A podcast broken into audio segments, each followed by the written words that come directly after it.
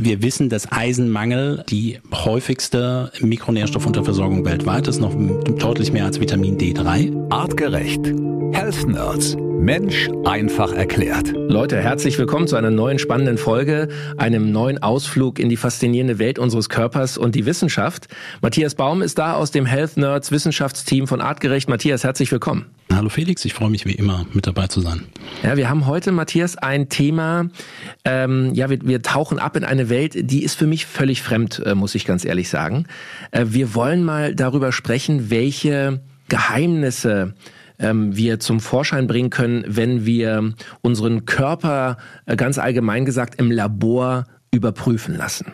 Also es gibt äh, mittlerweile eine, eine Reihe von Analysen. Viele kennen wir natürlich, Blutwerte, man kennt das so vom Arzt. Hier, ich habe mal ein großes Blutbild gemacht und ein kleines Blutbild. Was heißt das überhaupt? Da wollen wir auch gleich drüber sprechen. Man kann natürlich ganz andere Sachen testen.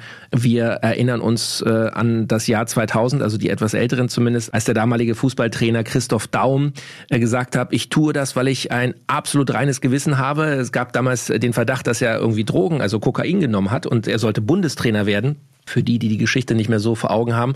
Und ähm, er hat gesagt, äh, ich mache diesen Test, weil ich mir nichts vorzuwerfen habe. Und äh, zack, der Haartest, er hat ja die Haaranalyse gemacht, war positiv. Daraufhin ist er also nicht Bundestrainer geworden. Heute würden wir uns einen wie ihn vielleicht als Bundestrainer wünschen, aber das ist eine andere Geschichte. Es gibt ähm, natürlich äh, Urinproben, Stuhlproben, Speichelproben. Wir können im Grunde alle Flüssigkeiten und Gewebesorten unseres Körpers äh, analysieren lassen. Matthias, vielleicht gib uns doch mal einen Überblick. Was ist alles möglich? Welche Daten können wir aus unserem Körper mit Hilfe der Experten im Labor rausziehen? Die sind, wie du schon gesagt hast, vielfältig und ähnlich, das ist auch, weil dieses Christoph Daum-Beispiel ist vielleicht ein, ein, ganz schönes. Äh, er dachte nämlich, ähm, in den Haaren wäre das so lange nicht nachweisbar.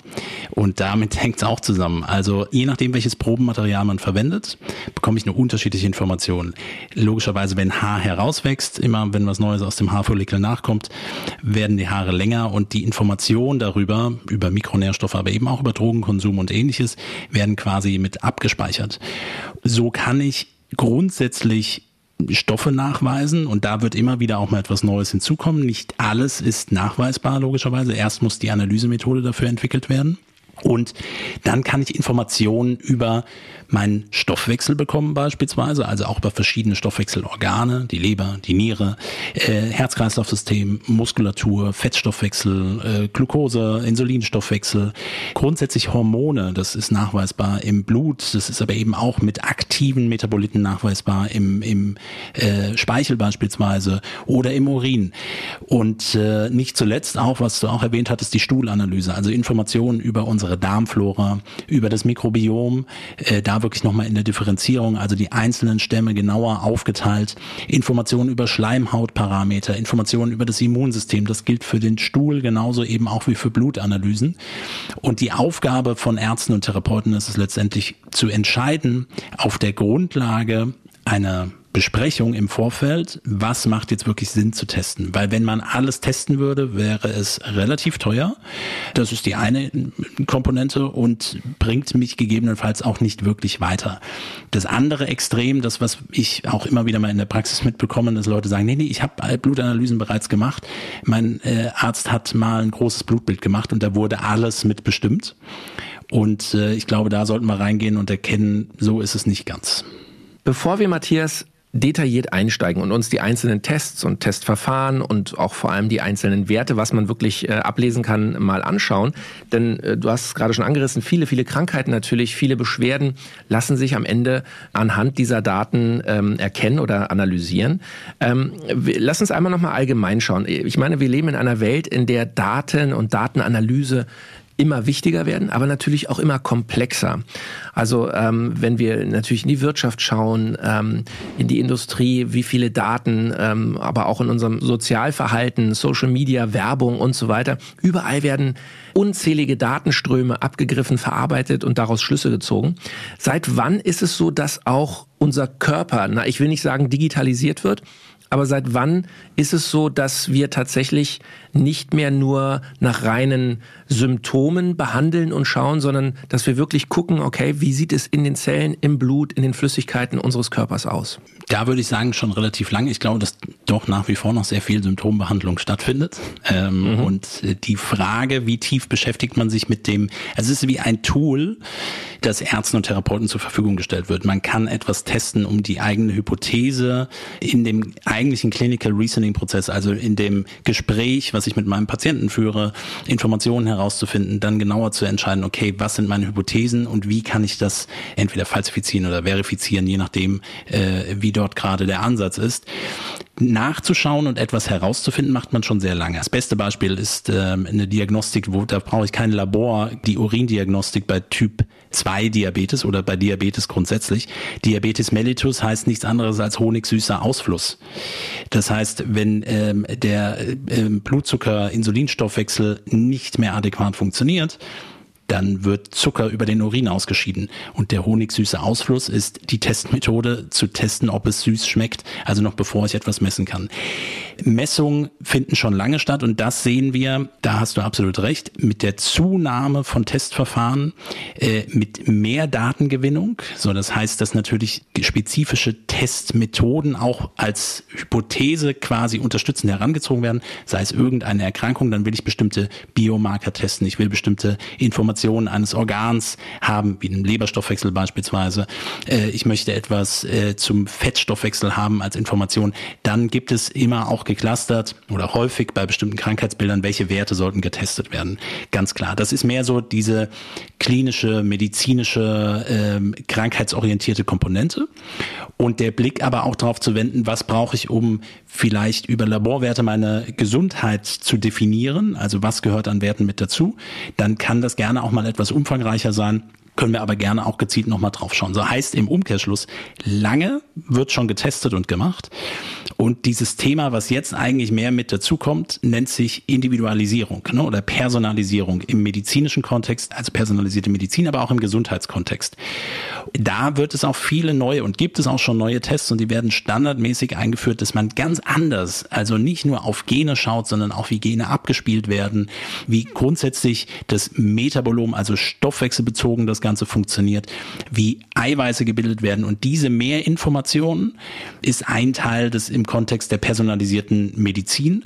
Und da wird es noch viele Neuerungen geben und neue Erkenntnisse geben, ganz klar. Und ja, vor allen Dingen mehr und mehr Informationen, die dann natürlich auch bestmöglich bearbeitet werden müssen. Mhm.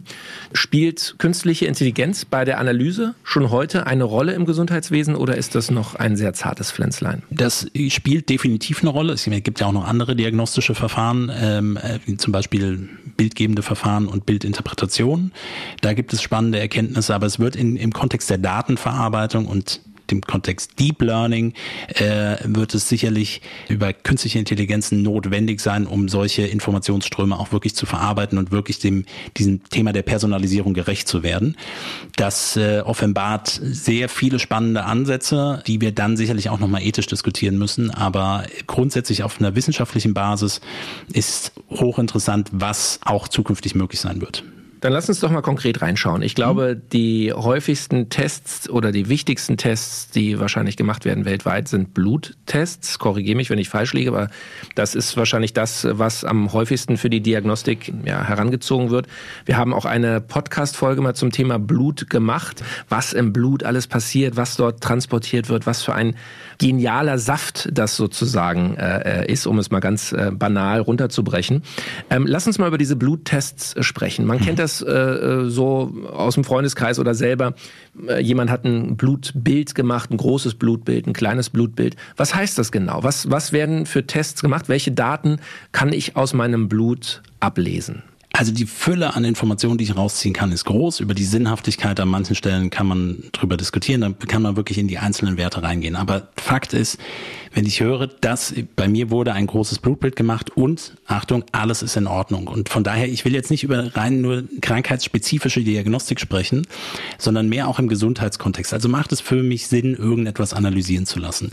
Und äh, mit Verlaub, es ist völlig in Ordnung, dass sich im Ärzte primär damit beschäftigen, Krankheiten zu diagnostizieren, zu erkennen äh, und dann entsprechend zu behandeln, eben auch symptomorientiert. Wenn ich aber tiefere oder tiefgreifende Informationen bekommen will, dann ist ein großes Blutbild nicht ausreichend. Weil was ist das große Blutbild im Vergleich zum kleinen Blutbild? Wir gucken uns eigentlich die festen und flüssigen Bestandteile im Blut an. Und das heißt, wir gucken es auf der Flüssigkeitsebene an. Da gucken wir aber nur auf das Verhältnis zwischen flüssigen Bestandteilen und festen Bestandteilen. Und feste Bestandteile sind Zellen. Und die Zellen, die vorhanden sind im Blut, sind vor allen Dingen rote Blutkörperchen, die Erythrozyten, weshalb das Blut auch die Farbe rot hat, beziehungsweise einem wichtigen Protein, das darin enthalten ist, nämlich das sogenannte Hämoglobin. Das enthält Eisen und ist für den Sauerstofftransport notwendig. Und die anderen Zellen sind Blutplättchen, Thrombozyten. Die sind ebenfalls vorhanden und werden typischerweise mit nachgewiesen, also sie sollten vorhanden sein. Und dann gibt es die weißen Blutkörperchen, die Leukozyten. Sondern das kleine Blutbild ist genau das. Und der Unterschied zum großen Blutbild ist dann nur, dass diese Leukozyten differenziert betrachtet werden. Weil, wie wir schon häufiger, Leukozyten sind Immunzellen. Das heißt, Diagnostik im Immunsystem wäre es schon wichtig zu erfahren, okay, sind in meiner Blutbahn jetzt mehr Zellen des angeborenen Immunsystems, des erworbenen Immunsystems und wie unterscheiden die sich in ihren Verhältnissen und gibt mir das Auskunft darüber, ob ein bestimmter Teil des Immunsystems vielleicht aktiver ist gerade. Aber das ist dann schon das große Blutbild. So, das heißt, Informationen und auch auf deine Frage, was könnte ich dann sonst noch messen? Sprich, Mikronährstoffe, das heißt Vitamine, Mineralien, Spurenelemente genauer zu bestimmen. Oder auch Informationen zum Stoffwechsel, sprich Leberstoffwechsel, Nierenstoffwechsel habe ich schon genannt. Auch spezifisch nochmal das Thema Cholesterinstoffwechsel. Informationen spezifischer noch zum Immunsystem, Entzündungsparameter, die man typischerweise gerne mitbestimmt, Immunglobuline, gerade auch wenn es in die Richtung Allergien geht, diese Gruppe der gesamten Immunglobuline E beispielsweise. All das ist in einem großen Blutbild prinzipiell nicht vorhanden. Und jetzt auch hier, nicht jeder muss alles bestimmen, auch in einem Gesundheitskontext nicht, aber für den Blick darauf, wenn ich mich für meine Gesundheit interessiere, vielleicht auch ein paar Beschwerden, Symptome habe, äh, mit dem Arzt, und es gibt ja auch viele Ärzte, die das tun und auch Therapeuten, die das anbieten, äh, sprich im Vorfeld explizit darüber zu sprechen, okay, was sind meine Themen?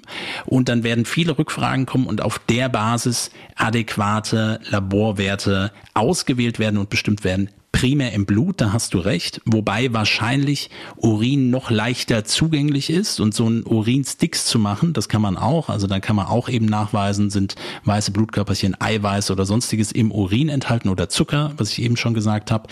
Das geht wahrscheinlich noch schneller und kann man auch zu Hause machen. Nur jetzt kommt das Wichtige, Laienverständnis. Äh, man muss sich schon intensiver mit Themen rund um äh, Labordiagnostik auseinandersetzen. Sonst habe ich eine Information, mit der ich ehrlicherweise dann auch alleine nicht viel anfangen kann. Von daher würde ich immer drauf schauen, macht es Sinn, alles zu testen oder selbst das in die Hand zu nehmen oder jemand passenden zu finden, der mich da unterstützt. Du hast eingangs auch gesagt, die Frage ist äh, bei einigen Bluttests auch immer die Sinnhaftigkeit. Gib uns mal ein Beispiel. Was sind denn so Themen beim Blut, die getestet werden oder, oder äh, wo Daten äh, herauskommen, wo du sagst, daraus kann man eigentlich nicht wirklich was ableiten, da wird auch viel fehlinterpretiert? Ja, nicht nur fehlinterpretiert, es ist vielleicht auch nicht vollumfänglich. Also mein liebstes Beispiel, alle, die mich häufiger schon mal irgendwie in einem Kontext gehört haben, ist das Thema Eisenhaushalt. Wir wissen, dass Eisenmangel äh, die häufigste Mikronährstoffunterversorgung weltweit ist, noch deutlich mehr als Vitamin D3.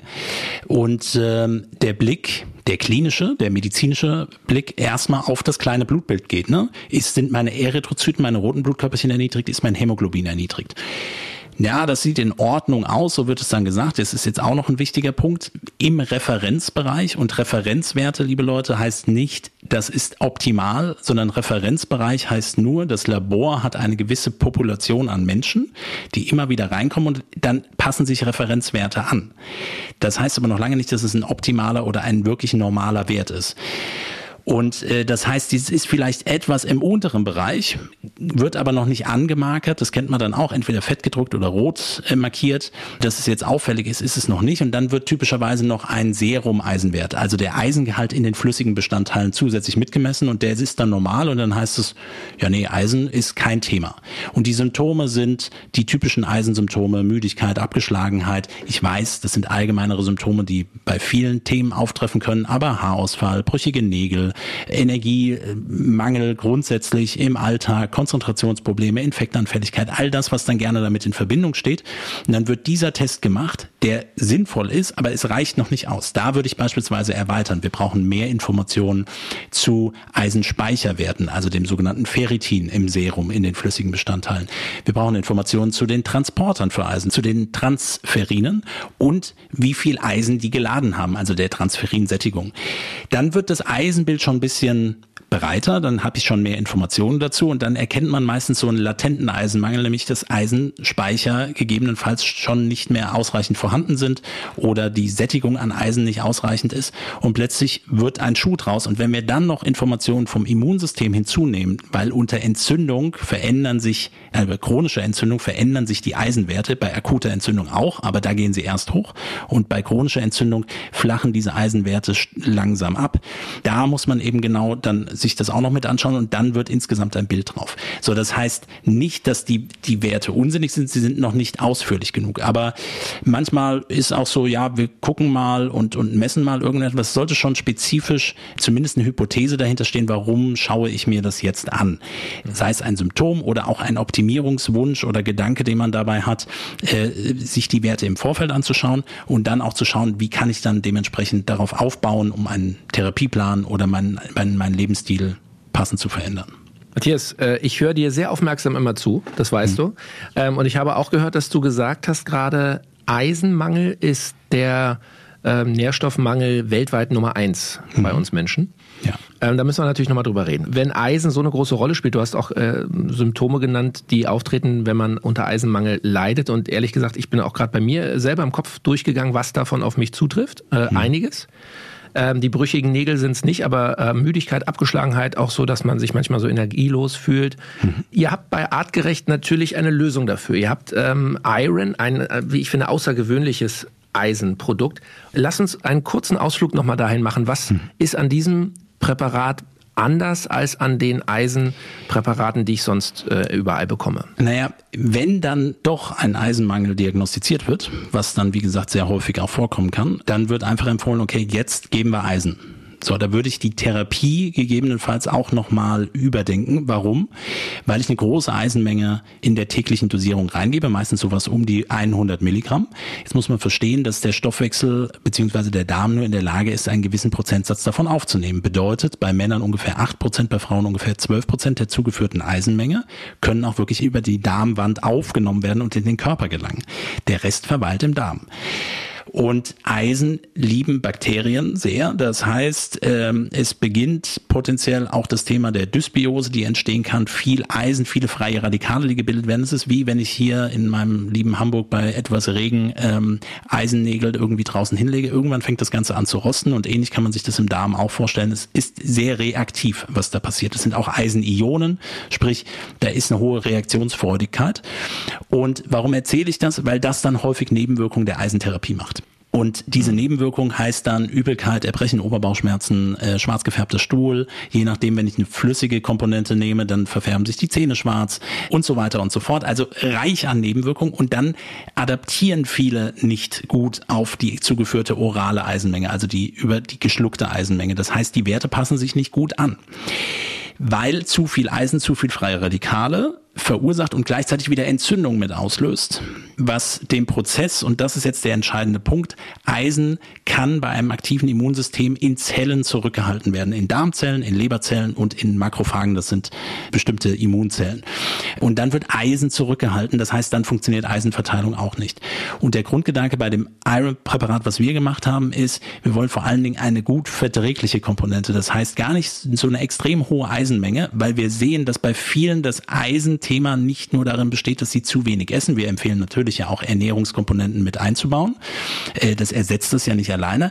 Aber als Komponente mit Lactoferrin und Lactoferrin ist einer dieser Transporteure, also ein Transporter für Eisen, kann Eisen besser aufgenommen und verteilt werden. Und das ist der Grundgedanke dabei und es ist eben gut verträglich. Und deswegen ist es ein anderer Ansatz im Vergleich zu, okay, wir geben einfach mal eine hohe Eisenmenge rein und erkennen dann, dass die Eisenwerte sich nicht gut anpassen werden bei vielen.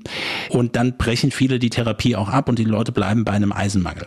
Also, Eisendiagnostik, großes Thema, haben wir verstanden, kann uns allen helfen, äh, besser zu verstehen, was äh, da vielleicht in unserem Körper fehlen mag. Und es ist ein Beispiel für, was macht an Diagnostik dann wirklich Sinn und lieber etwas umfangreicher, als es klein zu halten. Und sicherlich gerade rund um Müdigkeit, Erschöpfung sind das Themen, wo man sich Eisenhaushalt auf jeden Fall mit anschauen sollte. Lass uns hier einen kurzen Break machen, denn vielleicht hast auch du ein Thema mit deinem Eisenhaushalt und die typischen Präparate schlagen dir auf den Magen oder die Laborwerte verbessern sich einfach nicht. Dann probier doch das artgerechte Eisenpräparat Natural Iron aus. Ich selbst nehme es und ich bin wirklich begeistert. Die Kombination ist einzigartig. Pflanzliches Curryblatteisen, natürliches Vitamin C aus der Hagebutte und Lactoferrin mit der höchst verfügbaren Bioaktivität.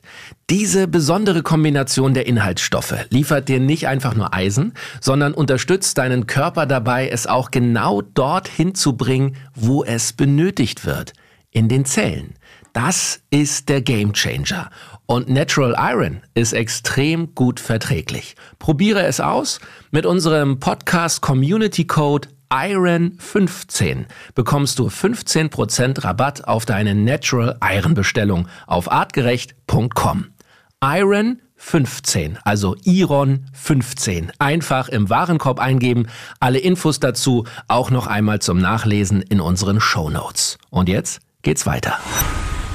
Lass uns gucken äh, auf andere Körperflüssigkeiten, die wir noch äh, testen äh, können. Du hast gerade schon gesagt, auch ein ähm, sehr gängiger Test ähm, ist der Urintest. Mhm. Ähm, was, was können wir aus dem Urin ablesen? Was sind so die gängigsten Analysemethoden? Also es gibt, findet man auch online, das kann man, also ich habe das immer zu Hause, aber gut, ich habe da auch vielleicht einen anderen Hintergrund, aber äh, so Urinsticks. So, das heißt, da würde ich wirklich nachweisen können, äh, auch lustigerweise Blutbestandteile, weil wir müssen ja verstehen, die Niere ist äh, kein Ausscheidungsorgan, wie es immer beschrieben ist, sondern eigentlich ein Filterorgan, was in der Lage ist, sehr gut Nährstoffe zurückzuhalten.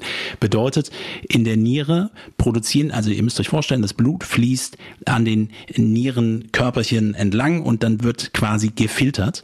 So, das heißt, wir produzieren mhm. ungefähr 180 Liter Primärhahn, erstmal Filterung und dann wird es aber rückresorbiert und am Ende des Tages werden nur circa zwei Liter ausgeschieden pro Tag. Und da werden die Substanzen primär ausgeschieden, die man als harnpflichtige Substanzen nennt. Das ist Harnsäure, Harnstoff und Kreatinin. Das sind Stoffwechselprodukte, die wir nicht gut abbauen können. Das ist übrigens etwas, was ich auch übrigens auch da wieder im Blut nachweisen kann, hier aber auch nachweisen nachweisen kann, kommt es dann am Ende des Tages auch wirklich heraus oder bleibt es enthalten. Es gibt mehr Informationen über die Nierenfunktion und äh, diese Rückfilterung ist relativ komplex, logischerweise, und benötigt verschiedene Zellen. Jetzt stellt euch vor, ihr neigt zu Harnwegsinfekten und auch dann Nierenbeckenentzündungen. Und unter Entzündung wissen wir, dass die Funktiolese, also die Funktionseinschränkung, ein Kardinalsymptom von Entzündung ist. Das heißt, die Zellen arbeiten nicht mehr richtig gut. Und dann werden zum Beispiel auch rote Blutkörperchen ausgeschieden oder weiße Blutkörperchen ausgeschieden oder Proteine, Eiweiße, die da jetzt eigentlich in den Urin so nicht reingehören. Und das könnte man schon sehr schnell mit so einem Sticks-Test testen.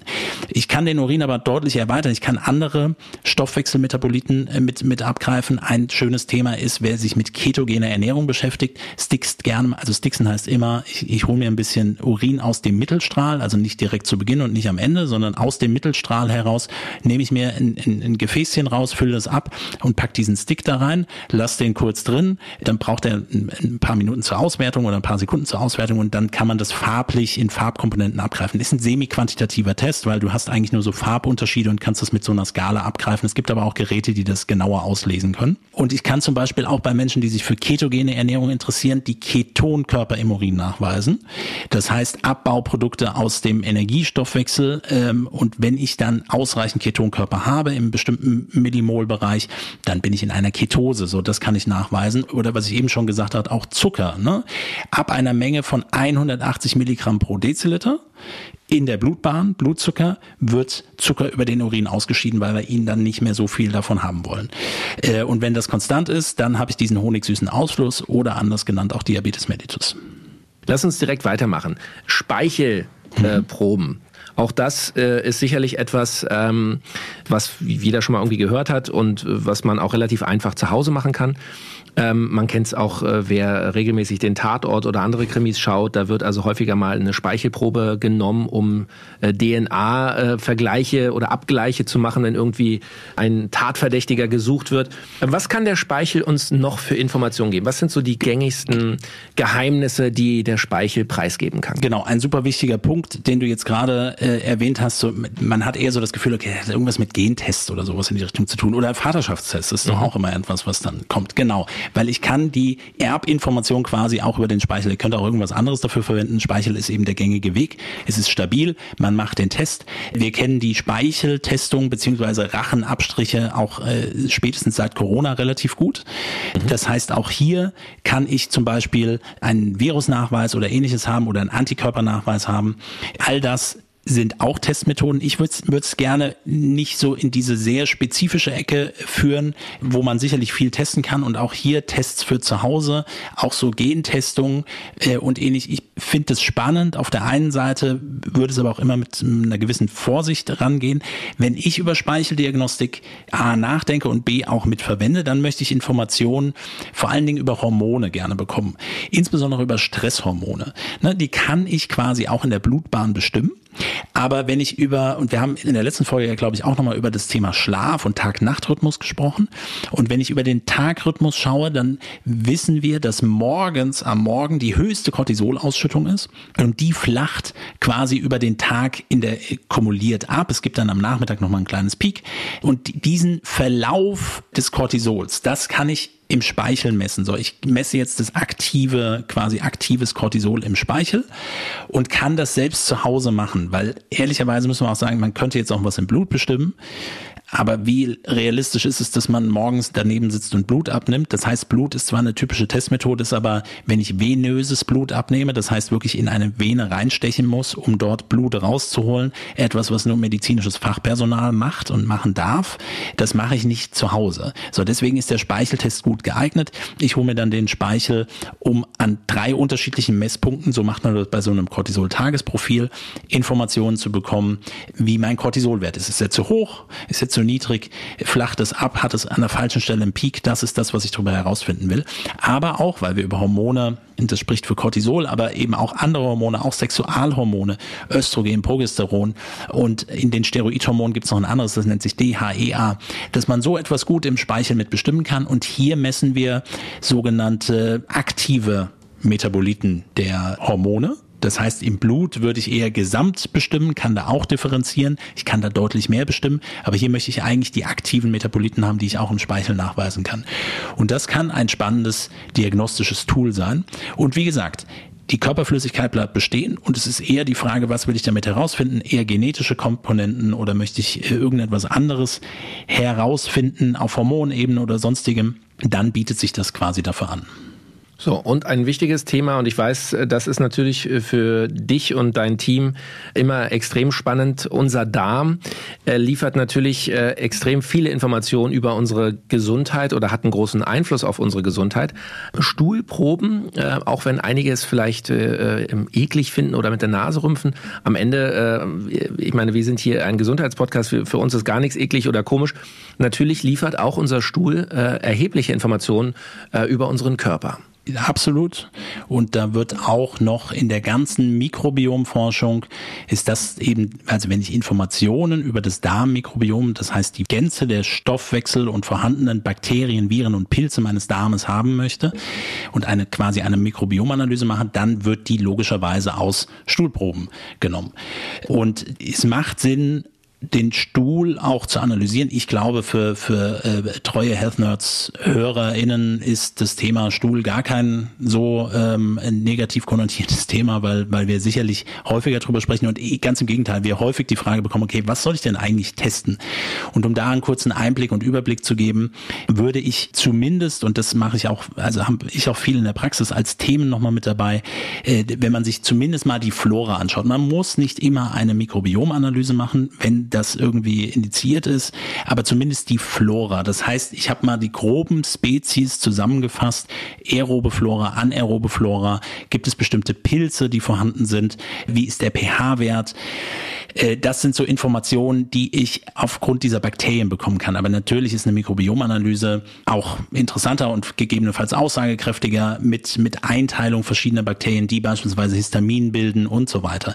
Auch hier, man kann alles Mögliche machen und für wen das finanziell kein Thema ist, weil es meistens eben eine Krankenkasse nicht übernimmt, das durchzuführen und machen zu wollen, auf jeden Fall. Aber hier würde ich schon spezifisch schauen, brauche ich diese Information überhaupt? Also anhand der Beschwerden, Themen, Symptome würde man eher daran orientieren, okay, lohnt es sich jetzt wirklich, sich das genauer anzuschauen? Also gerade bei Themen wie Verdauungsprobleme und ähnlichem. Und hier ist eben genauso eine Unterscheidung. Verdauungsthemen können, also Verdauungsbeschwerden, das heißt entweder, dass ich Probleme habe mit Durchfall oder Verstopfung, dass mein Stuhl sehr übel riecht, ähm, äh, die Schüssel verklebt, ich sehr viel Toilettenpapier verwenden muss. Das sind ja so diese von außen betrachtet die Symptome, wo es sich schon nochmal lohnt, drauf zu schauen anschauen. Und dann gucke ich, wie gesagt, auf der einen Seite bei Stuhlanalysen nach den, den Bakterien, gegebenenfalls Viren und Pilzen, die vorhanden sind. Und ich schaue mir gerne die Schleimhautparameter an. So das Thema der geöffneten Darmbarriere, hundertfach schon drüber gesprochen.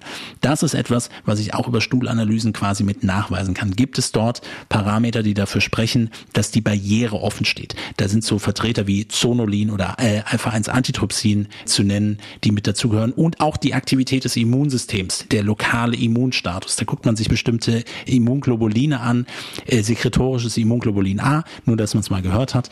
Und dann kriege ich eine Information darüber, was macht eigentlich mein Immunsystem im Darm, was macht meine Darmbarriere und wie sehen diese Bakterien aus. Und im Idealfall, um die, die letzte Komponente da mitzunehmen, würde ich nochmal auf Nahrungsbestandteile im Stuhl schauen. Also Zucker beziehungsweise Kohlenhydrate, Stärke, Eiweiße und Fette und Fettsäuren.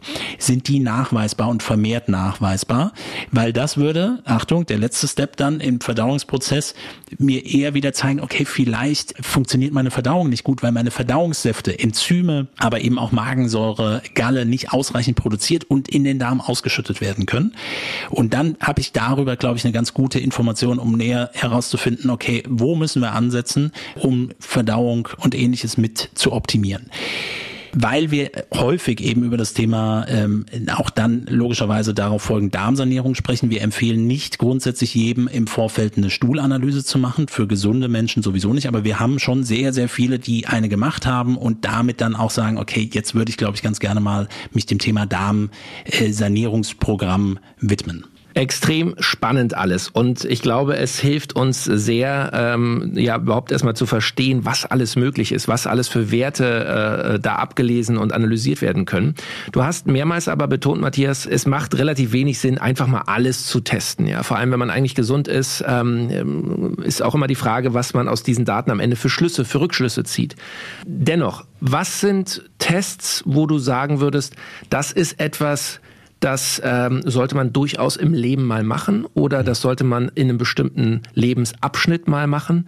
Also ich meine jetzt nicht den klassischen Schwangerschaftstest bei jungen verliebten Paaren, sondern gibt es ähm, so Punkte im Leben, wo du sagst, äh, ein Mann, wenn der 40 wird, sollte er das mal testen, eine Frau, wenn sie 50 wird, sollte vielleicht das mal testen. Gibt es so Bullet Points oder Momente im Leben, wo du das empfiehlst? Gibt es. Noch nicht mal unbedingt nach Abschnitten. Von daher würde ich, also was ich meine mit der Information, testet nicht alles. Also man muss nicht jedem Test hinterherrennen und so weiter. Da empfiehlt sich einfach einen Experten, eine Expertin mit an der Seite zu haben, die sagen kann und einschätzen kann, macht dieser Test jetzt Sinn oder nicht. Und äh, ich würde schon sagen, dass wir, und da möchte ich gerne die ganzen Laboranalysen auch ein bisschen rausholen, wenn wir im, im Kontext von Langlebigkeit und auch im Kontext von, von einem gesunden langen Leben sprechen, dann bin ich der festen Überzeugung und empfehle es auch und ähm, sehe da sehr viel Mehrwert drin, wenn man sich Werte auch anschaut, wenn es jetzt nicht spezifisch irgendwelche Symptome gibt. Ne? Also das heißt, die Krankheitsdiagnostik und da diese Tools für zu verwenden, das ist nochmal eine andere Komponente. Ich nenne es mal grob Gesundheitsoptimierungsthemen. Da lohnt es sich schon auf, auf Dinge mit draufzuschauen. Auch das nochmal ein großes Blutbild, das sollte eben, wollte ich damit eben nicht sagen, das ist nicht verkehrt. Das würde ich schon immer mitbestimmen, aber es reicht eben nicht aus, um alle Informationen zu bekommen.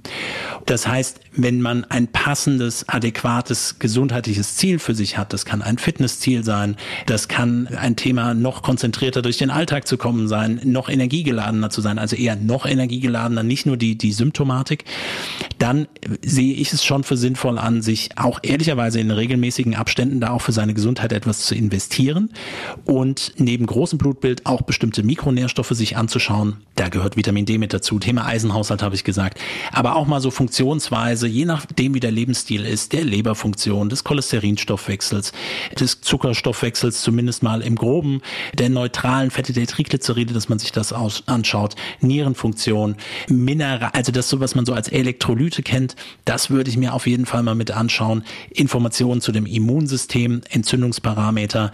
Äh, ich weiß, das ist eine relativ große Palette, aber es, und es ist ein Invest in die eigene Gesundheit, aber es bietet sich schon an, das zu machen und auch ehrlicherweise dann in regelmäßigen Abständen zu machen und man kann auch mal eine Stuhlanalyse machen, worauf ich eben, was ich nicht empfehlen würde, alles ständig für sich selbst in Selbsttests zu Hause zu testen, um mal zu gucken, wo man dann dabei landet.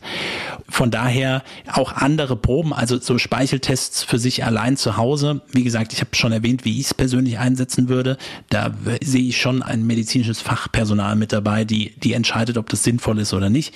Man kann es machen, aber naja. So, und wenn ich in der ketogenen Ernährung bin, dann kann ich auch meinen Urin sticksen. So, je nach Information, wenn man das dann auch gelernt hat, dann kann man das schon mit einbauen. Aber um eine Aussage über die Gesundheit äh, zu bringen, Stuhlanalysen, Blutanalysen, sowas schon äh, mal mit einzubauen. Das würde ich nicht an einem Alter festmachen, ähm, sondern eher an der persönlichen Einstellung äh, zu dem Thema, äh, ob man sich damit näher auseinandersetzen möchte.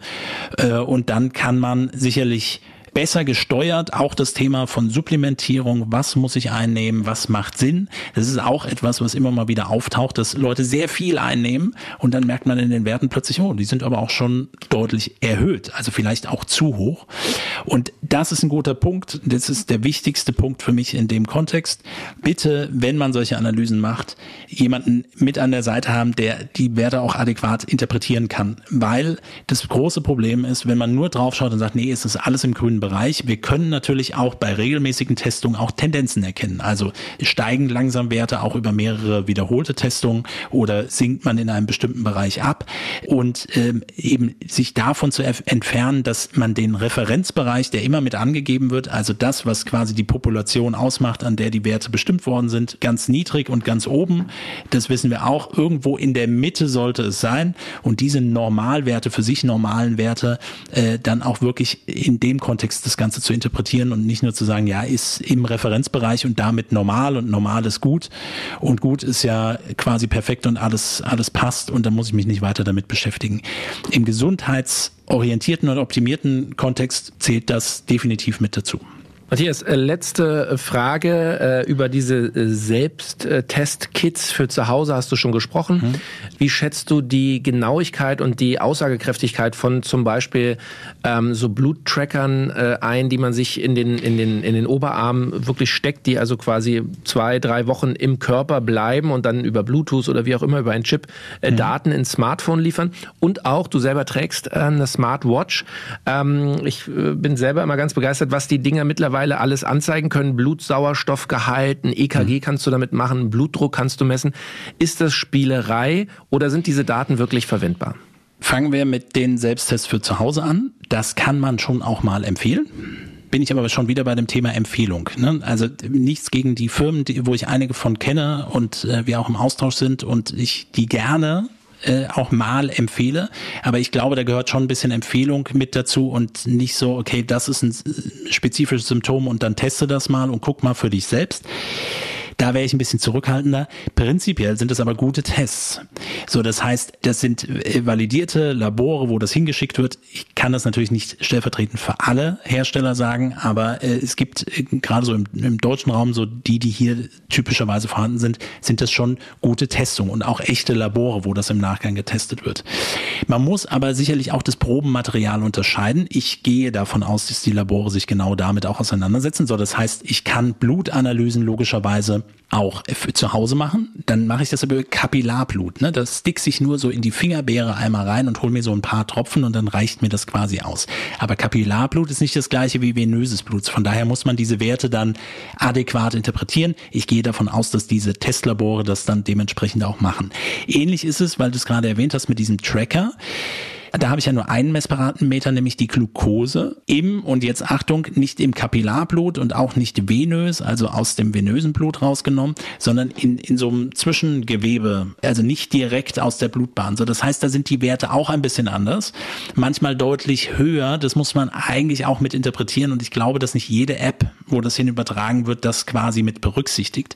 Was das Tolle dabei ist und das Spannende auch für, das habe ich auch schon mehrfach erwähnt, ist das, was all diese Themen, die ich jetzt angesprochen habe, nicht bieten können. Und das ist nämlich Langzeit-Tracking. So, das heißt, in unterschiedlichsten Phasen über den Tag für einen individuell kriege ich Informationen.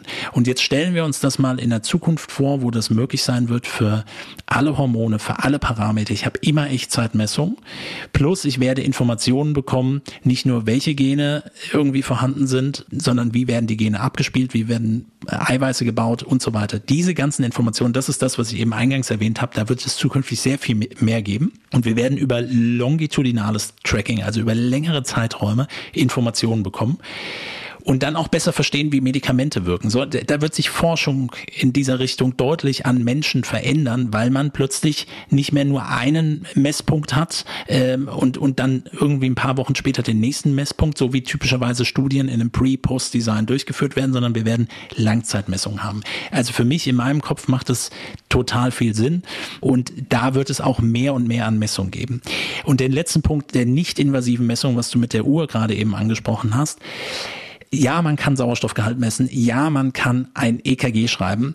Kann man im medizinischen Kontext nicht. Ja, für ein EKG brauche ich eine Mehrpolabnahme. Das heißt, ich brauche ähm, mehrere Pole, die ich mir auch dann spezifisch an ganz bestimmte Punkte aufklebe, äh, um diese Information zu bekommen. Natürlich wird hier elektrisch etwas übertragen und auch hier werden diese optischen Sensoren, die mittlerweile in den neueren Trackern vorhanden sind, besser und besser, so dass wir auch hier über Herzrate, Herzratenvariabilität und so weiter bessere Auskünfte kriegen können. Sie bleiben aber meines Erachtens ungenau. Anders ist es bei der Sauerstoffsättigung. Das ist der gleiche optische Parameter, wobei man das normalerweise auch vorne am Finger macht. Das kennt man vielleicht, wer schon mal irgendwie mit dem Rettungsdienst in Verbindung stand oder in, in der Notaufnahme war, dann kriegt man so einen Clip an Finger und da wird auch optisch gemessen und der Sauerstoffgehalt im Blut damit bestimmt. Das gibt die Uhr relativ gut wieder, aber es ist eben am Handgelenk, nicht am Finger. Das heißt Messort und Messzeitpunkt und äh, was, welches Probenmaterial und ähnliches sind wichtig. Es gibt Unterschiede darin und die muss man definitiv auch mit berücksichtigen. Matthias, eine extrem spannende Folge über Laboranalysen und äh, Geheimnisse, die unser Körper äh, zutage trägt, wenn man, wenn man genau hinschaut äh, und ins Detail sozusagen reinzoomt und äh, die Wissenschaft bemüht. Ich bin sicher, es gibt viele, viele Fragen äh, von euch. Vielleicht habt ihr auch spezielle äh, Werte, die ihr gerne mal erklärt bekommen wollt. Vielleicht habt ihr auch eine bestimmte Analyseform, über die wir nochmal näher sprechen wollen. Schreibt uns gerne. Äh, heute in einer Woche gibt's die äh, Health Nerds Sprechstunde. Da äh, liefern wir Antworten auf die Fragen aus der Community, also auf eure Fragen. Schreibt uns gerne bei Instagram per Direct Message, auf Facebook oder über artgerecht.com, wie auch immer ihr uns kontaktiert. Ihr könnt uns auch einen Brief schreiben oder die Brieftaube schicken. Ähm, wir werden alle Fragen natürlich sehr gerne beantworten. Matthias, hat wieder großen Spaß gemacht. Ich sage herzlichen Dank. Vielen Dank. Ich bin Felix Möse. Leute, bleibt gesund und bleibt neugierig. Artgerecht. Health Nerds. Mensch einfach erklärt. Ein All Ears on You Original Podcast.